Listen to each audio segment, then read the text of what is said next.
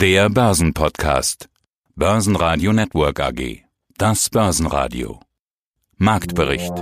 Im Studio Sebastian Leben und Peter Heinrich. Außerdem hören Sie zum DAX und Nasdaq Jochen Stanzel, Chefmarktanalyst von CMC Markets, zur DAX-Charttechnik Martin Utschneider von Donner und Reuschel, zu Gold Rohstoffexperte Eugen Weinberg von der Commerzbank, zu deutschen Mittelstandsanleihen Hans-Jürgen Friedrich von der KfM Deutsche Mittelstands AG, zu Wachstum durch Übernahmen Data Group Vorstand Peter Schneck und zu seiner Strategie mit deutschen Nebenwerten wie Allgeier und Fabersoft Wikifolio Trader Daniel Issing aka Dani Sun. Die ausführliche Version dieser Interviews finden Sie auf börsenradio.de oder in der Börsenradio-App.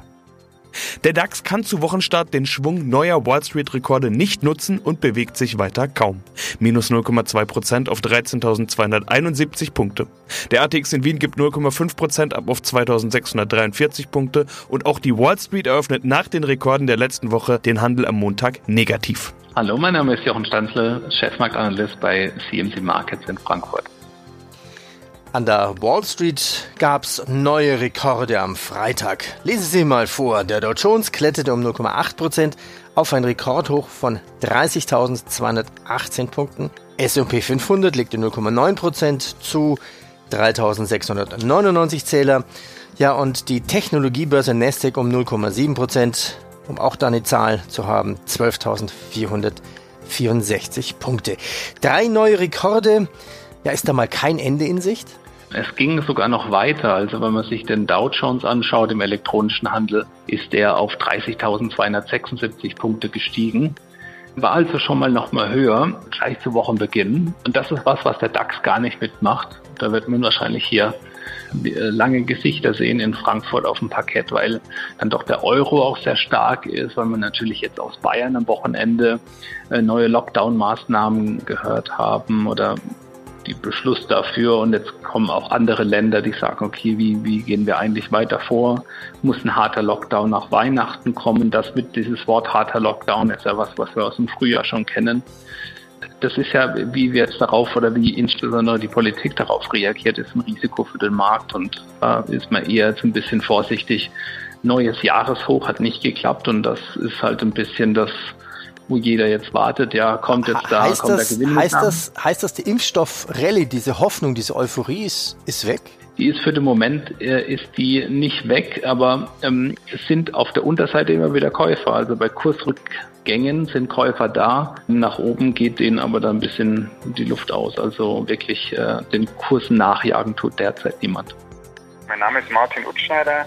Ich leite die technische Analyse beim Bankhaus Donner und Reuschel.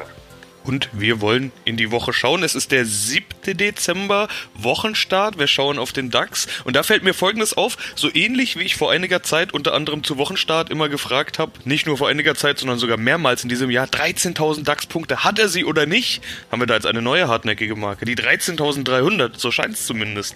Herr Utschneider, starten wir doch gleich mal so. Vor dem Wochenende sind wir drunter aus dem Markt gegangen. Wie kommen wir in die neue Woche? Oder anders gesagt, hat er sie oder hat er sie nicht? Ja, das ist immer so die, die Frage, hat er sie oder er sie nicht. Momentan ist er noch drunter bei 13.233, aber ich sehe eher eine andere Spanne als wichtige Spanne, das ist die 13.304 bis 13.500. 13.300 ist eher so eine ja, so eine untergeordnete Support- bzw. Widerstandsmarke, denn wenn man den Chart zeichnet, dann sieht man hier zwischen 13.004 und 13.500 spielt eigentlich die Musik. Das ist so der Trend, der vorherrscht seit diesem extremen Kauftag am 9.11. und seit 10.11., also knapp vier Wochen, pendeln wir hier in dieser Range. Also auch wenn wir jetzt die 13.3 heute unterhandeln, an der übergeordneten kurzfristigen Seitwärtsentwicklung ändert das überhaupt nichts. Ja, dann wollen wir doch mal ein bisschen rauszoomen. Weihnachtsrallye ja oder nein, da sind wir jetzt ein bisschen knapp dran. Viel spannender ist, was kommt danach? Was sagen Sie denn als Chartanalyst mit Blick auf 2021? Ja, also der Ausblick in 2021, der macht mich positiv, denn ich habe gerade diese Seitwärtsrange auch angesprochen, diese 13.004 bis 13.500.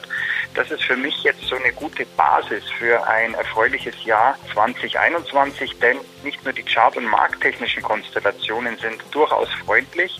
Es rahmen sich ja da auch dann oder es, es ordnen sich ja da oder fügen sich auch die fundamentalen Daten ein. Das heißt, wir werden summa summarum auch nächstes Jahr wohl ein erfreuliches Aktienjahr sehen. Vielleicht kommt auch diese Woche schon so ein, wie Sie es gerade angesprochen haben, Herr Leben, für die Weihnachtsrallye oder für die Jahresschlussrallye nochmal so ein Schuss von der EZB. Aber im Großen und Ganzen, um eine Zahl zu nennen, gehen wir davon aus, dass der DAX durchaus nächstes Jahr Potenzial hat aus Chart, Markt, quanttechnischer und auch fundamentaltechnischer Sicht bis 15.000. Stärkste Gewinner im DAX waren Covestro mit plus 2,9%, Linde mit plus 2,3% und Infineon mit plus 1,7%. DAX-Verlierer waren BMW und die Deutsche Bank mit minus 1,7%, vor Schlusslicht Continental mit minus 2,1%. Du sprachst den Euro an. Der Euro jetzt über 1,21. Welchen Einfluss hat der starke Euro wirklich auf den DAX? Ja, das ist so ein bisschen ähm, eine negative Korrelation. Umso stärker der Euro wird, desto mehr kommt dann der DAX, der sehr exportlastig ist. Man sieht eben, dass es derzeit sehr in die Richtung wirkt, dass er eben mit der Wall Street nicht mehr nach oben geht oder nicht in, in der gleichen äh, Dynamik. Ähm, das hatten wir aber davor auch schon gesehen. Hängt halt dann doch auch mit den Werten zusammen, die im DAX sind. Aber ja, das Zugpferd ist, ist weiterhin die Wall Street, aber auch da sieht man eben, was die Bewertungen angeht und auch was den Nasdaq insbesondere angeht. Da gibt es ein wichtiges Ziel, das jetzt heute Morgen erreicht wurde. Da sind wir wirklich in, in, in, in Schleichfahrt dran gegangen letzte Woche und jetzt eben zu Wochenbeginn am Montag haben wir die 12.542 Punkte Marke erreicht. Und das ist charttechnisch eine volle Impulsauffächerung äh, gegenüber dem Boden vom März. Also eigentlich hat er seine seine, seine Pflicht erfüllt. Alles, was jetzt drüber käme, wäre charttechnisch überkauft. Eugen Weinberg, Leiter Rohstoffanalyse der Commerzbank. Starten wir mit Gold. Seit dem Rekordhoch zu Beginn August 2020 von etwa 2050 US-Dollar hat sich ja der Goldpreis bis heute um 11 Prozent reduziert. In der etwa gleichen Zeitphase hat der Silberpreis 14 verloren. Anleger stellen vermutlich sich jetzt die Frage, ist das der Anfang einer größeren Preiskorrekturen?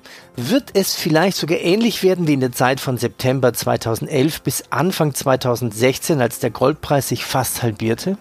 Äh, man muss ja immer diese Bewegungen relativieren. Zwar hat ja der Goldpreis vom Allzeithoch das ja im Sommer erreicht wurde, etwas nachgegeben, liegt aber weiterhin deutlich höher als zu Jahresbeginn oder vor einem Jahr. Und äh, man muss natürlich sich im Klaren sein, dass jede Kurs, jede Aufwärtsbewegung keine Einbahnstraße ist. Das heißt, das kann ja immer wieder auch zu Korrekturen kommen, sowohl bei Gold als auch bei Silberpreisen. Sehen wir die gegenwärtige Bewegung seit August eher als eine Korrektur in einem übergeordneten, langfristigen Aufwärtstrend, der nach wie vor intakt ist. Sprechen wir doch mal von den möglichen Argumenten. Es liegt ja nahe zu vermuten, dass die Geldmenge eine wichtige Rolle für den Trendverlauf des Goldpreises spielt. Welche Rolle spielt sie denn? Ja, das ist jetzt nicht nur die Geldmenge, sondern auch die Umlaufgeschwindigkeit des Geldes, die eine Rolle spielt, weil ja diese beiden Faktoren die Inflation beschreiben und definieren.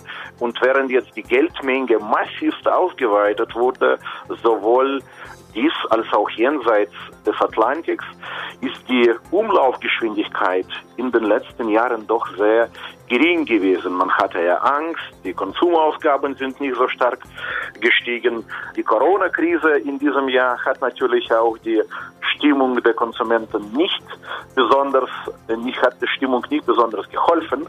Aber sollte sich die Situation im nächsten Jahr normalisieren, sehen wir durchaus Inflationsrisiken und dementsprechend wird natürlich auch Gold, auch Inflationsschutz nachgesucht.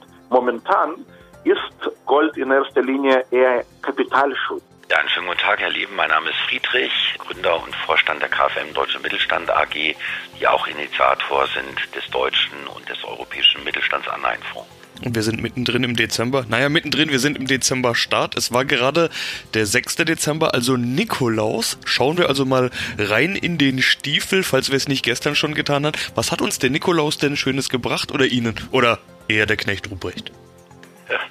Ja, es war offensichtlich sowohl der Knecht Ruprecht unterwegs, Herr Leben, als auch der Nikolaus und hat dann auch Geschenke gebracht, das mal auf die Emittenten zu reflektieren.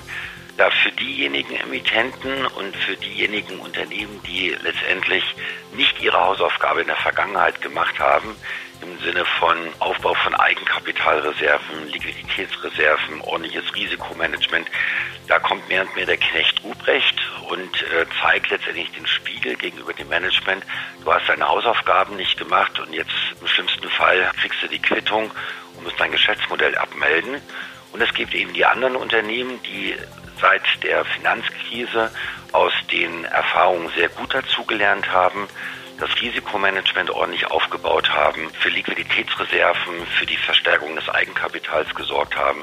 Und da kommt der Nikolaus vorbei und sagt, hast du alles super gemacht. Deswegen kriegst du jetzt genau das, was du brauchst. Ich sage jetzt mal weitere Liquiditätshilfen, weiter gute Geschäftspartner, mit denen du dein Geschäftsmodell weiter vorantreiben kannst. Und da gibt es ein ganz interessantes Beispiel, wenn ich das gerade mal an der Stelle nennen darf, die DIAG die ja in der Veranstaltungsbranche tätig ist. Wir wissen ja, dass gerade die Veranstaltungsbranche mächtig unter der Corona-Krise leidet. Und bereits im März hatte die DIAG erstmal verlauten lassen, dass alle ihre Veranstaltungen versichert waren. Da sieht man dann eben ein gutes Risikomanagement, wo das Management schon zuvor, bevor überhaupt die Krise kam, eben für solche Fälle vorgesorgt hatte. Und nach der Krise hat man dann alle wichtigen Instrumente zum Einsatz gebracht. Das heißt, das Management hatte einen Plan B in der Schublade, der dann auch die dann letztendlich auch umgesetzt worden ist, diese Planung. Und wir haben das letzte Woche gelesen, ist ja veröffentlicht worden im Rahmen der Ad-Hoc-Meldung, dass jetzt der DIAG auch nochmal zusätzlich ein KfW-Kredit in Höhe von 25 Millionen zur Verfügung gestellt wird. Mit anderen Worten, die DIAG ist bestens aufgestellt für den Zeitpunkt nach der Krise, um an, an den Erfolgen der Vergangenheit nahtlos anzuknüpfen. Und das ist natürlich erfreulich und so gibt es auch viele andere Emittenten, die letztendlich da den Besuch vom Nikolaus bekommen. Mein Name ist Peter Schneck. Ich bin Vorstand M&A, Investor Relations und Recht bei der Data Group SE in Pliezhausen, nahe bei Stuttgart. Und ich habe mir mal unsere letzten Interviews angeschaut. Das letzte ist schon ein bisschen her, fast vier Jahre, aber man lässt eine interessante Entwicklung erkennen. Die Überschrift damals war nämlich Data Group will stärker wachsen und ein Zitat von CEO Schaber, wir können in naher Zukunft deutlich wachsen. Ich habe mal geschaut, haben Sie das denn auch getan? Ja, diesen Worten sind Taten gefolgt. Vor wenigen Wochen sind sind ihre vorläufigen Jahreszahlen erschienen. Darin stehen 358,2 Millionen Euro Umsatz fürs Geschäftsjahr 2019-20. Im letzten Interview, das war eben zu den Zahlen 2016-17, waren es noch 223 Millionen. Also da sieht man doch deutliches Wachstum. Alleine jetzt im abgelaufenen Geschäftsjahr plus 16,8 Prozent. Und das in einem Jahr, das ja bekanntermaßen von der Corona-Pandemie geprägt ist. Sieht aus, als würden Sie davon gar nicht so viel zu spüren bekommen. Ja, das ist richtig. Auf den ersten Blick kann man das genauso bestätigen. Hat natürlich sehr viel damit zu tun, dass wir eine Wachstumsstrategie haben, die neben dem organischen Wachstum vor allen Dingen auch auf Zukäufen, also M&A basiert. Und das haben wir natürlich auch in den letzten vier Jahren, die Sie gerade zitiert haben, getan und vor allen Dingen auch im letzten Jahr. Und um ehrlich zu sein, Teil dieses erheblichen Wachstums auch in einem Corona-Jahr beruht auf der Akquisition, die wir gemacht haben mit einer Portavis, die seit dem März konsolidiert wird und für gute 30 Millionen Umsatz in dem Geschäftsjahr beigetragen hat und der Fondkonsolidierung sicherlich um die 60 Millionen pro Jahr liegen wird. Also insofern ein erheblicher Anstieg, eben auch M&A bedingt. Und genau auf diese MA-Tätigkeit kann man direkt anspielen, wenn man über Corona spricht. Ich weiß, ich muss jetzt was ins Phrasenschwein schmeißen, aber Krise bedeutet auch immer Chance. Und gerade wenn man Übernahmen sucht, dann findet man da ja häufig Unternehmen, die vielleicht auch zu Unrecht in Schieflage geraten sind. Sehen Sie das eigentlich auch so? Also ist Corona und die Folgezeit für Sie unter Umständen auch eine gute Zeit für Einkäufe? Ja, absolut. Wir haben schon während der Corona-Zeit feststellen müssen, dass der ein oder andere Unternehmer, der sein Unternehmen sehr erfolgreich aufgebaut hat und jetzt vielleicht in Schieflage geraten ist, weil er auf Segmente gesetzt hat wie Automotive, Tourismus oder Airlines, die jetzt vielleicht gerade Schwierigkeiten haben, er selber dadurch in Schwierigkeiten geraten ist und jetzt keine Lust hat, nochmal die Ärmel hochzukrempeln und vielleicht nochmal so ein Unternehmen weiter nach vorne oder auch durch die Krise zu bringen. Und das ist natürlich eine Riesenopportunität für uns. Die zweite große Chance, die wir uns erhoffen, ist nach Auslaufen der Covid-Erleichterung bei der Insolvenzanmeldung, was ja zumindest bisher zum Ende des Jahres 2020 auslaufen soll, dass wir dann am Anfang des neuen Jahres eine Vielzahl von Unternehmen sehen, die aufgrund dieser Situation in Schwierigkeiten geraten sind, vielleicht aber ein ganz tolles und solides Geschäft haben, aber einfach auf das falsche Pferd gesetzt haben und dass wir dort zuschlagen können. Die Challenge wird natürlich sein, die Zombie-Companies, also stark überschuldete Firmen, die eigentlich schon vor Corona ein Riesenproblem hatten, von denen zu unterscheiden, die vielleicht ein sehr solides Geschäft haben, aber durch Umstände, die man nicht immer selber unter Kontrolle hat, in eine solche Situation geraten sind. Also das werden wir ganz stark im Auge behalten. Ja, hallo, mein Name ist Daniel Issing, ich bin 42 Jahre, komme aus Marburg und bin Wikifolio-Trader des Musterdepots Riemes. Du bist zu 94 Prozent investiert. Derzeit hast du neun Werte drin. Gehen wir sie mhm. einfach mal durch. Dein ja. Wikifolio. Im Prinzip sind Namen dabei, die eigentlich sehr bekannt sind. Aber mhm. einer ist dabei, der hat gleich fast 250 Prozent plus. Ja. Dann ist mir die Frage, warum? Wann gekauft und äh, warum bist du so überzeugt? Allgeier zum Beispiel, was machen die? Allgeier ist ein Unternehmen auch aus der IT- und Softwareentwicklungsbranche und ist in der Tat mit knapp 20 Prozent äh, mittlerweile gewichtet. Und bei Allgeier sieht man jetzt in den letzten Wochen und Monaten super starkes Momentum und getrieben natürlich durch die durch den stark wachsenden technologischen Bereich der Nagaro-Tochter. Und diese Tochter von Allgeier die wird jetzt abgespalten, kommt jetzt im Laufe des Dezembers eigenständig an die Börse. Und da gehe ich davon aus, dass die im Per-Group-Vergleich natürlich deutlich unterbewertet sind, wobei die Unterbewertung in den letzten Wochen natürlich abgenommen hat. Aber durch das eigenständige Listing an der Börse wird die Nagaro dann auch stärker in das Interesse internationaler Investoren rücken. Und ich gehe davon aus, dass in den nächsten Jahren da noch deutlich höheres Wachstumspotenzial in der Aktie liegt. Und daher ist sie auch relativ stark gewichtet. Und ja, da erwarte ich mir für die Zukunft doch einiges. Ein weiterer Wert auch starkes Plus mit fast 180 Prozent. Fabersoft. Warum bist du überzeugt von den Österreichern? Also mit Fabersoft habe ich in der Tat eines der wenigen Unternehmen im Depot, das nicht aus Deutschland kommt. Von Fabersoft bin ich deswegen überzeugt, da Fabersoft ein führender Softwarehersteller und Cloud-Anbieter im Bereich der elektronischen Dokumenten und des Prozessmanagements ist und Fabersoft zeichnet sich vor allem durch ein starkes Produkt aus, was äh, wiedergespiegelt wird durch eine recht hohe Marge, die Fabersoft dort erzielt, knapp 40 Prozent bleiben da übrig. Und das zeugt schon von einer Marktführerschaft in diesem Bereich, was schwer zu ersetzen ist.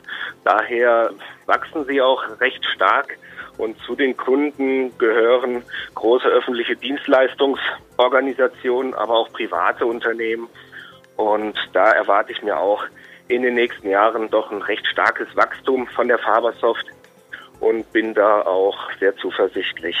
Darüber hinaus haben mittlerweile fast eine Million Beamte in Deutschland und in Österreich, die mit der Software von Fabersoft arbeiten.